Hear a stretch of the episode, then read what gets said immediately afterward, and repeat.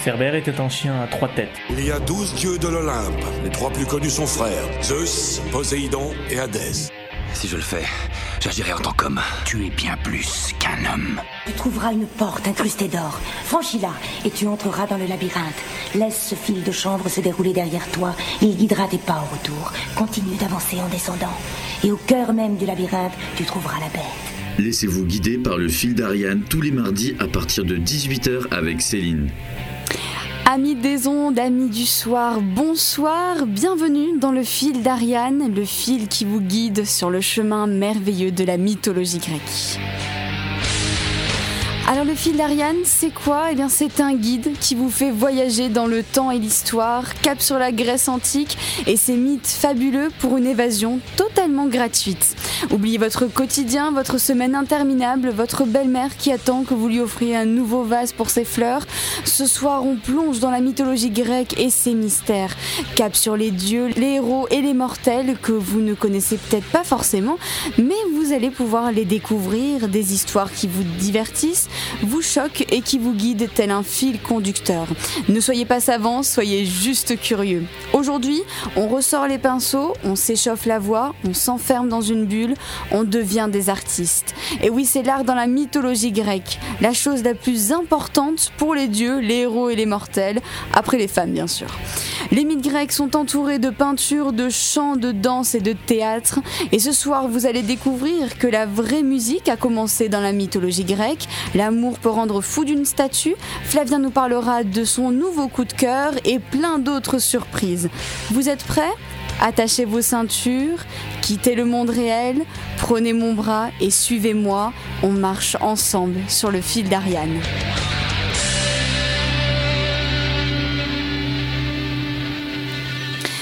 Et on va commencer tout de suite avec celles qui permettent à l'art d'exister. Je veux parler de ces personnes qui inspirent les artistes grecs, mais qui inspirent aussi les artistes actuels. Ce sont les grands écrivains, notamment comme Homère, qui ont pu en bénéficier. Ce sont les muses. Alors vous avez peut-être déjà entendu ce mot, on dit parfois de quelqu'un qu'il est notre muse parce qu'il nous inspire, un frère qui nous inspire des plaisanteries malsaines ou un amant qui nous fait écrire des poèmes dignes de Verlaine. Bref, les peintres sont toujours entourés d'une femme qui est leur muse et parfois ils sont amants. Pour en revenir à notre mythologie grecque, l'artiste vit grâce à la muse et la muse vit pour l'artiste. Mais d'où nous viennent-elles et à quoi elles servent exactement? Je vais vous raconter leur histoire. Alors elles sont considérées comme des déesses. Beaucoup de poètes disent qu'elles sont les filles de Zeus, le fameux dieu des dieux, et de Mnémosyne, c'est une sorte de représentation de la mémoire. Elles guident les poètes vers l'inspiration, soufflent les idées aux peintres, aident les mortels à écrire des pièces de théâtre, bref, l'art vit grâce à elles. Alors on va essayer de faire simple parce que la vie des muses, c'est loin d'être facile. Il y a plein de légendes qui tournent autour d'elles. Alors euh, autour de leur nom surtout, ils avaient déjà des problèmes de mathématiques à l'époque puisque dès le départ, personne ne sait combien elles sont. D'abord, on a dit qu'elles étaient trois, une pour le chant, une pour la mémoire et une autre pour la méditation. Mais après, il y en a eu quatre, puis sept, et puis un jour, Hésiode, donc qui est un grand auteur aussi de mythologie grecque, les a comptées au nombre de neuf. Donc on va en rester à ce chiffre-là. Elles vivent près du mont Olympe et aussi sur un autre mont qui s'appelle le mont Hélicon. C'est un mont consacré aux poètes. Apollon, notamment le dieu des arts, est souvent avec ses muses. Elles l'accompagnent pour danser pendant des fêtes ou des mariages. Elles ont chacune un rôle et une spécialité. Donc pour toutes, le but c'est de protéger l'art. Et on va en présenter euh, quelques-unes. Alors on avait notamment Clio, c'était la muse de l'histoire. Euterpe, la muse de la musique. Thalia, celle du théâtre et de la comédie. Uranie, c'était l'astronomie et l'astrologie. Et enfin la dernière, Calliope, le chant et la poésie guerrière qu'on appelle aussi la poésie épique. Maintenant qu'on sait à peu près euh, qui fait quoi et à quoi elles servent, alors vous imaginez bien qu'il ne valait mieux pas les chercher et qu'elles savent se servir de leur talent artistique pour éliminer leurs ennemis. Ok, elles tapent aussi un petit peu hein, quand même. Des créatures et des humains ont voulu se mesurer à elles. Pour la petite histoire d'aujourd'hui, ce sont les sirènes qui nous intéressent. Les sirènes?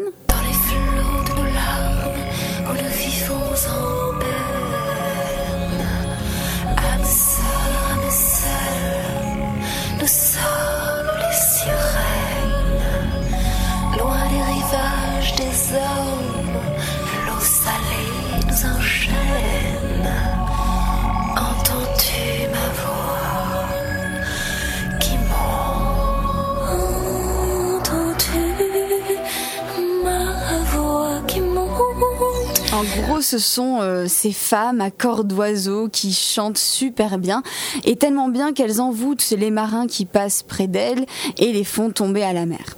Belle voix comme celle qu'on vient d'ailleurs d'entendre avec euh, la chanteuse Myriam Roulet qui se fait appeler Robert aussi et qui résume euh, bah, la vie d'une sirène et son histoire. Les sirènes, elles aiment tellement chanter qu'elles décident un jour de défier les muses dans un concours de chant. En fait, c'était une sorte de The Voice contre la nouvelle star.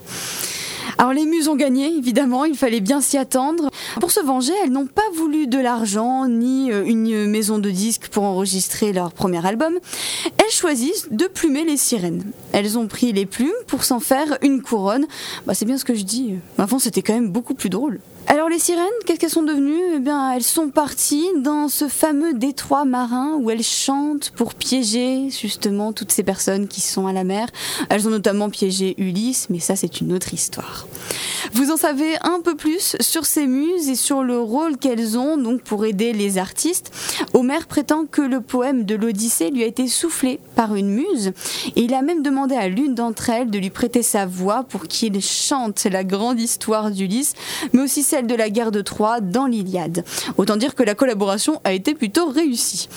Bah tout ça, ça m'a donné envie d'écouter du Muse. Ah oui, c'est facile, hein, je me sers du nom pour en profiter, mais ça vient aussi d'une d'une histoire euh, concernant le fameux nom du groupe de rock Muse. C'est un de leurs voisins qui a affirmé qu'il devait y avoir une muse qui survolait la ville de Teignmouth, donc c'est la ville d'origine du groupe, vu tous les talents musicaux qu'elle contient. Et une autre petite histoire, c'était pendant un cours d'art plastique, leur prof leur a parlé des muses. On sait jamais, moi je pense que ça les a peut-être inspirés euh, pour le nom du groupe. Et puis Muse, ça sonne toujours très bien. Donc on va écouter Muse, vous allez pouvoir monter le son, ouvrir les fenêtres et en profiter pour que toute la route entende. Je vous propose d'écouter tout de suite Supermassive Black Hole.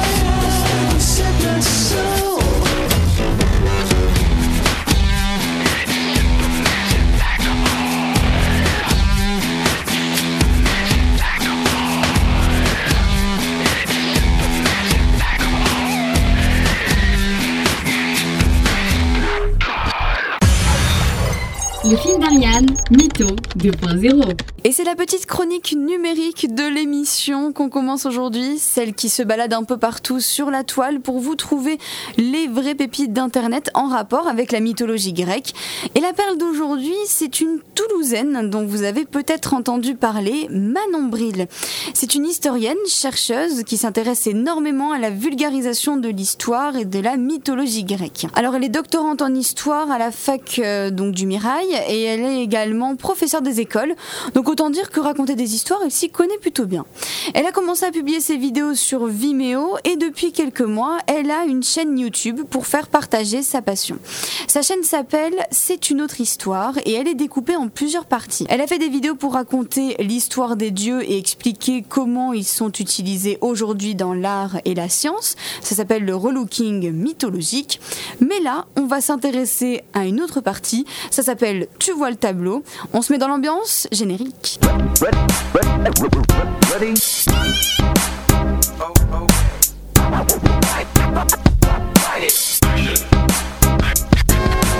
En gros, ce sont des petites vidéos de 5 minutes où on a l'impression d'être dans un musée avec un guide. Ce guide, c'est elle. Elle prend un tableau sur la mythologie grecque et elle raconte son histoire. Son but, mettre de l'humour un peu partout pour tout expliquer. Elle nous montre comment reconnaître les personnages dans les tableaux, leurs différents attributs, etc. Et c'est aussi l'occasion de raconter un mythe. Par exemple, elle a parlé du jugement de Paris. Elle parle d'un tableau réalisé en 1630 par un peintre flamand, Rubens. Manon, on y voit quoi dessus? On voit euh, trois nanas à poil, bien, bien en chair, hein, comme les aime Rubens, et deux mecs qui sont en train de les mater. C'est vraiment ça parce que c'est littéralement un concours de beauté qui est en train de se dérouler sous nos yeux. Et si vous voulez en savoir plus, eh ben, vous pouvez aller voir la vidéo du jugement de Paris. Elle va vous raconter son histoire, l'histoire du tableau le mythe de Paris. On y reviendra un peu plus tard dans une autre émission. Pour les plus curieux, elle parle aussi de Narcisse. C'est un petit peu la même histoire. Elle décrit un tableau qui le représente, ses attributs et son mythe. Elle parle aussi des tableaux en rapport avec les saints de la Bible, mais ça, c'est une autre histoire. Le fil d'Ariane avec Céline. Et après l'art dans les tableaux, on passe à l'art dans la sculpture avec l'expression mythologique d'aujourd'hui, être le pygmalion de quelqu'un. J'ai vu vos grands yeux et je devine votre question, le quoi? Le pygmalion de quelqu'un. Alors d'où ça vient et ça veut dire quoi? Je vous raconte tout. Déjà, tout commence avec Pygmalion, qui est un personnage. C'est qui? Eh ben, C'est un artiste qui vient de Chypre et qui est sculpteur. Ça, c'est assez la grande classe dans la Grèce antique parce que, d'après eux, la sculpture, c'est la meilleure façon de représenter la réalité.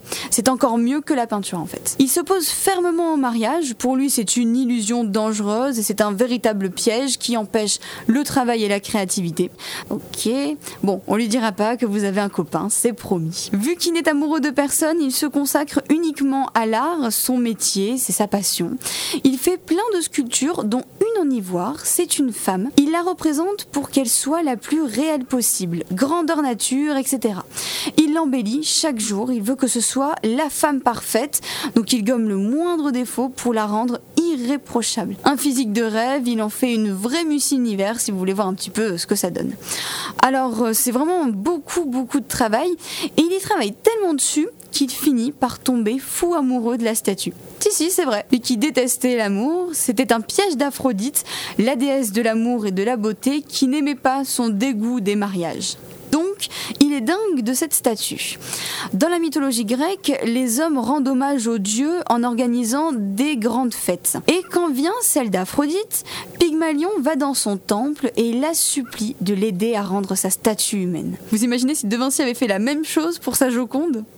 Bref, en rentrant, lorsqu'il embrasse la statue, au lieu d'être dure et froide comme chaque jour, elle se réchauffe et s'anime. Aphrodite a réalisé son rêve et laisse la statue devenir une véritable femme. En gros, c'est la femme parfaite, sublime et magnifique. Elle s'appelle Galatée. C'est la fameuse histoire de Pygmalion et Galatée. Alors Pygmalion, je peux vous dire que sa, sa haine du mariage, il l'a totalement zappé. Il se marie et Aphrodite est la demoiselle d'honneur. Enfin ça, je n'en sais rien. En fait, je sais juste qu'elle était présente à leurs noces. Ils vécurent heureux et eurent deux enfants, dont Paphos, qui va fonder la ville du même nom, et c'est la ville des amoureux qu'Aphrodite adore, hein, évidemment. Et pour en revenir à notre expression, être le pygmalion de quelqu'un, c'est être son guide, un peu son ange gardien. C'est le mécène des artistes, celui qui les fait monter en haut de l'échelle, comme un prof en fait, mais en beaucoup mieux. Alors vous avez vous aussi peut-être un pygmalion dans votre vie, quelqu'un qui vous tire vers le haut ou vous aide à développer vos talents, ou alors peut-être qu'en fait c'est vous le pygmalion de quelqu'un. Charmant petit pantin de bois, éveille-toi.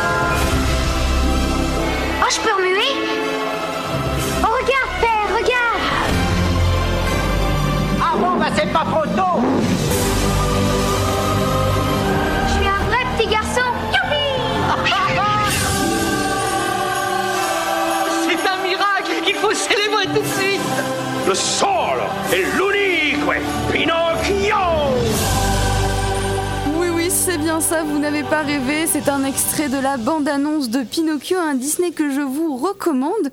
Qu'est-ce qu'il fait là? Eh bien, en fait, Pinocchio s'inspire un peu du mythe de Pygmalion et Galatée. Et oui, ce petit pantin de bois créé par Geppetto qui va faire plein de bêtises. Eh bien, c'est un peu comme la statue d'ivoire, il va devenir réel. Même si là, euh, Pinocchio, il est loin d'être parfait. Et des aventures et des mésaventures, il va y en arriver pas mal. Allez, on quitte la sculpture, cap sur une saga de mythologie grecque dans quelques minutes. Flavien nous présente sa sélection. D'ailleurs, allez, petit jeu, on va écouter un titre des Fall Out Boy. Est-ce que vous avez une petite idée du film où on entend ce morceau? Une petite suggestion, une petite idée? Vous avez trois minutes.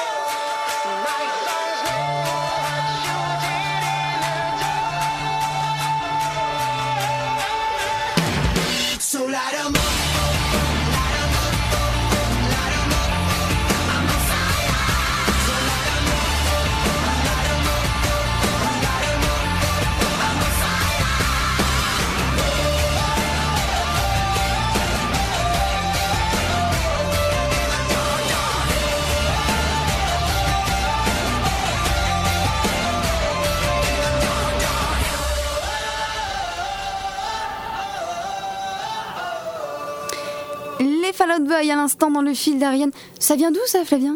Ça serait pas Percy Jackson par hasard? Oh là là, qu'il est intelligent, qu'il est fort La sélection de Flavien. Vous venez de l'entendre, il est là en pleine forme. Flavien Oui. nous a rejoint pour nous parler de sa fameuse saga Percy Jackson. Salut Flavien. Salut Céline On quitte le mont Olympe pour aller sur l'Empire State Building Rien que ça. et découvrir l'histoire de Percy Jackson. Tu peux nous en dire un peu plus? Non. Ah, Non, d'accord. si je veux Ah quand bah, même on en va dire plus. Allez, je, vais- je suis sympa. C'est gentil. Alors, donc, c'est une euh, saga littéraire qui est composée de 5 livres. C'est écrit par euh, Rick Riordan et ça a été publié entre 2005 et 2010. Ça raconte quoi? C'est tout simplement l'histoire de suspense. Percy Jackson, voilà, vous êtes tous fait avoir chez vous. Un jeune garçon de 12 ans qui vit aux États-Unis avec sa mère et son beau-père qui n'aiment pas Percy et inversement. En plus de ça, Percy est un adolescent à problème, il n'a qu'un seul véritable ami qui s'appelle Glover. Il ne cesse de se faire renvo- renvoyer de, de ses écoles où il est. Autour de lui se passent des choses un peu bizarres. Bon, jusque-là, vous pouvez peut-être penser que je vous raconte une histoire alternative du début d'Harry Potter, et pourtant non. Parce que c'est là qu'intervient ce qui nous intéresse aujourd'hui, c'est la mythologie grecque, bien entendu. En effet, après un événement que je ne vais pas vous raconter quand même, pour pas spoiler, Percy arrive dans une colonie de vacances un peu spéciale, la colonie des Sans Mêlés. Il s'agit d'un endroit qui accueille les enfants de type mythologique, entre guillemets, donc par exemple des filles et des fils de dieux et de déesses, ou encore des créatures type euh, cyclope, etc. Et Percy va apprendre qu'il n'est autre que le fils de Poséidon, le dieu des mers et des océans, frère de Zeus. Zeus, et ben c'est quand même la classe comme oncle. Ouais, franchement, c'est plutôt la classe. Euh, même si bon, il ne vaut mieux pas l'énerver. Et alors, Harry, euh, Percy, pardon, qu'est-ce qui lui arrive? Eh bien, il apprend plein de choses. Par exemple, son ami Glover est un satyre des créatures à l'apparence humaine, mais avec des cornes et des jambes de bouc. Il se lie également d'amitié avec Annabeth, c'est la fille de la déesse Athéna. Mais un jour, Zeus, qui n'est pas vraiment réputé pour être le mec le plus sympa de la mythologie grecque, accuse Percy d'avoir volé son éclair. Son éclair, son éclair au café? Quoi? Bah ouais, non, je sais pas, il était en train de manger, il y a volé? Non, non, non, je parlais, je parlais de la foudre, c'est Zeus. Ah, oh là là, euh, oui. Enfin bref, euh, enfin en tout cas, Percy est innocent bien entendu, et il va devoir le, le prouver.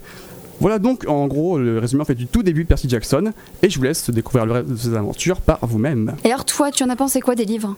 Et là, pour moi, c'est une saga littéraire, tout ce qu'il y a de plus classique en soi. Des adolescents qui doivent résoudre des quêtes pour éviter que le monde ne sombre, ça peut paraître classique.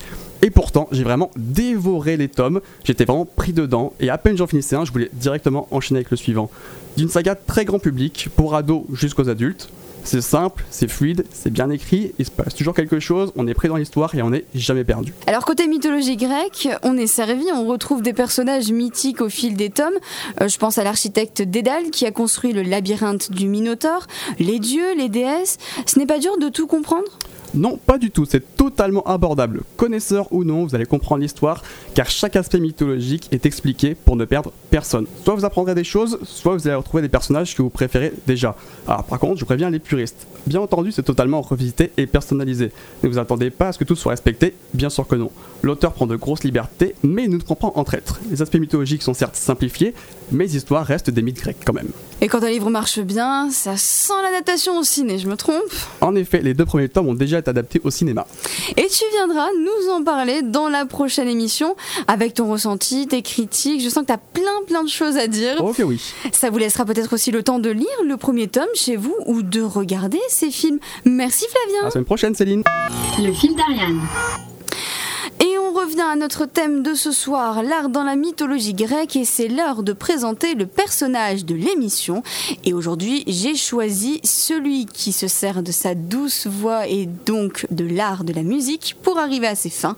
Il s'appelle Orphée. Petite présentation rapide, Orphée, le fils du roi de Thrace et d'une muse. Eh bien, on y revient, les muses encore une fois. Ici, sa mère, c'est Calliope, donc c'est la muse de la poésie guerrière. Et surtout, c'est une excellente chanteuse. Orphée est un véritable don qui fait l'unanimité, c'est sa voix, il chante merveilleusement bien, il charme tout le monde, il envoûte la nature autour de lui, les rochers, les plantes, les arbres, et en plus, il joue de la lyre. Orphée en profite beaucoup, surtout lorsqu'il tombe amoureux d'Eurydice, c'est une nymphe, ça veut dire en fait une petite déesse qui vit et protège la nature. Et alors en fait, euh, l'histoire d'Orphée et Eurydice, elle est assez tragique. Ils se marient et le lendemain de leur noces, la belle se fait piquer au talon par un serpent et succombe à sa blessure. Ouais, c'est un peu la loose pour lui et pour même pour elle, hein, ça c'est triste. Et il est tellement amoureux qu'il décide d'aller aux enfers et de négocier le retour de sa femme parmi les vivants. Oui, bah c'est facile, euh, je vois pas pourquoi vous êtes étonné, enfin, vous n'avez jamais fait Alors il descend dans les souterrains des enfers, il arrive devant Hadès, le dieu des enfers, et sa femme Perséphone, et c'est là qu'il échauffe sa voix, accorde sa lyre, et se met à chanter pour eux. La raison de mon voyage, c'est ma femme, une vipère sur laquelle elle a marché, a distillé son venin en elle et lui a pris les années qui lui restaient à vivre. J'ai voulu pouvoir le supporter, et j'ai essayé, je ne dirais pas le contraire. L'amour a triomphé. Moi, par ces contrées pleines de terreur, par ce chant immense et par ces silences de ce gigantesque royaume, Eurydice, je vous en supplie, renvoyez les fils de son destin précipité. C'est un extrait du chant donc d'Orphée aux enfers avec sa lyre qui l'accompagnait. Évidemment, il charme tout le monde dans les enfers. Il a le droit de récupérer son Eurydice, mais à une condition, il ne doit pas se retourner durant le trajet pour rentrer jusqu'à la terre. Tout va bien, il ne se retourne pas, mais évidemment, il fallait que ça finisse mal, ça serait trop beau sinon. Il finit par jeter un coup d'œil à sa femme qui était derrière lui. Et à ce regard, elle part en arrière, elle ne peut pas se retenir et elle repart vers les enfers. Elle est obligée de dire une nouvelle fois adieu à son mari, déchiré par le chagrin. C'est assez frustrant quand même. Hein. Orphée n'a jamais surmonté son chagrin, mais pour en revenir à l'art, il a continué à exercer son talent de chanteur qui lui offre absolument tout. Il a convaincu Apollon, le dieu des arts, de lui offrir plein de dons, et dont sa fameuse lyre dont on parle, qui a sept cordes, et Orphée va en rajouter deux. 7 plus de 9, 9, oui, comme les neuf muses, exactement. Faut quand même savoir que c'est Orphée aussi qui résiste au chant des sirènes, et pas par la ruse, juste avec sa voix, qui est beaucoup plus belle que celle des sirènes. Ça va d'ailleurs causer leur perte. Côté adaptation, c'est très riche. De la musique, des poésies, en passant de Marguerite Yourcenar, mais aussi à du théâtre avec Jean Anouilh qui a écrit de nombreuses pièces sur les mythes, et il y a aussi du cinéma. J'ai choisi de vous faire écouter un extrait de l'opéra de l'italien Gluck, Orphée et Eurydice. Ici, c'est la soprano Maria Callas qui chante la douleur d'Orphée dans le titre J'ai perdu mon Eurydice.